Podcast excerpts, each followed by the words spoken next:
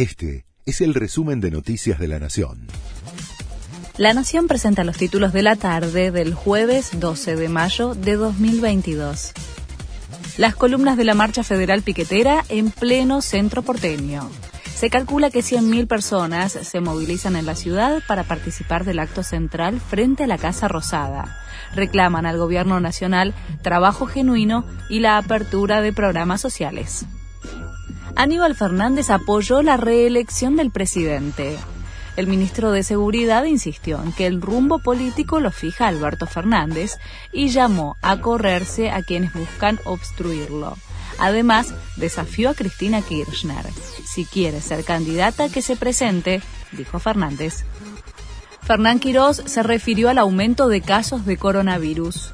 El ministro de Salud porteño detalló que los contagios pasaron de alrededor de 200 a más de 1000 en las últimas semanas y que la suba probablemente marque el inicio de una nueva ola.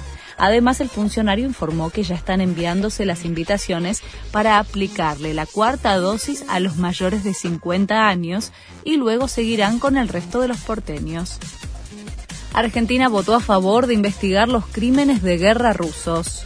El Consejo de Derechos Humanos de la ONU aprobó iniciar una investigación sobre las atrocidades atribuidas a las tropas de Putin que invadieron Ucrania. Argentina votó a favor de la resolución, que obtuvo 33 positivos, 2 negativos y 12 abstenciones. Allanaron el domicilio del ex marido de Beatriz Salomón.